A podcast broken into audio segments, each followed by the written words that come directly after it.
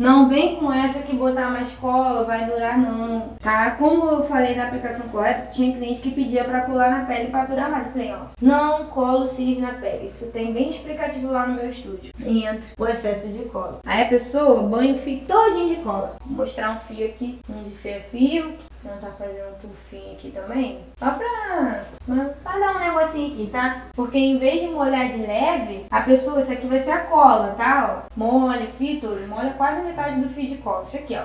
Pá, cola em cima da cliente. Vai durar mais. Quanto mais cola botar, mais vai durar. Mal você sabe que você tá prejudicando ela assim, tá? E vem aqui no bora ver. Tufo todo, quase tufo todo. Gente, eu já peguei.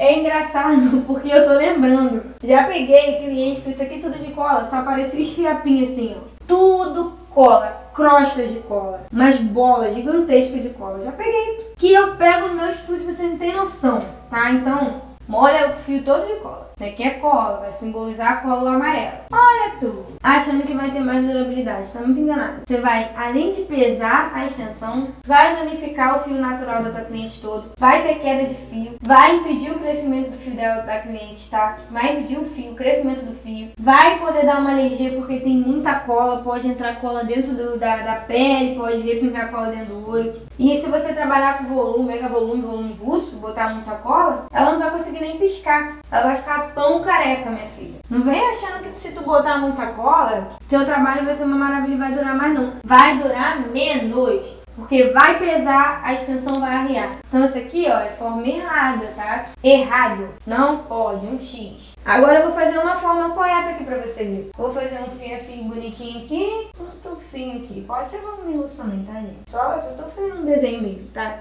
Ó, vai molhar o, o fio, quase a fio quase não vê cola. A pontinha aqui mesmo assim, ó, de cola pingo. Encostou, tirou. Isso aí é prática, você ter que praticar. E o tufinho ou volume russo, a mesma coisa. Ó. Só uma bundinha aqui, ó. Vai molhar. Nem vai aparecer. Olha que coisa linda. Dois fios sem excesso de cola nenhum. Correto, errado. Olha aqui, não tá nem aparecendo. Como é que vai pesar o negócio aqui? Como é que vai pesar? Me diz. Não vai pesar. Não vai pesar, não tem excesso de cola. Bárbara, como é que eu treino isso? Praticando. Pega uma esponjinha, pega uma linha, e treina lá, pega o fio e vai treinando a cola até você ver que tá bom, até você ver que não tá aparecendo cola nenhuma. Porque aí sim você vai ter uma boa durabilidade. Porque a aplicação correta e excesso de cola atrasa a durabilidade, tá? Então, eu já entro falando dos dois aqui. Peguei casos de clientes que tinha pé. Ai, reclama de péssima durabilidade, meninas lá do Telegram, estão lá no Telegram comigo, reclama que não tá dando uma boa durabilidade. As meninas antes de garantir meu método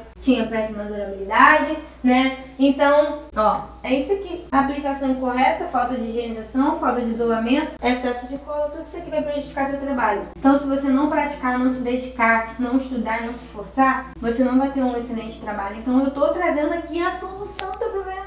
Os cinco princípios básicos para você ter um trabalho de excelência. E a partir de hoje você vai ver como o seu trabalho vai mudar tá? Então, ó, excesso de cola não pode, tá?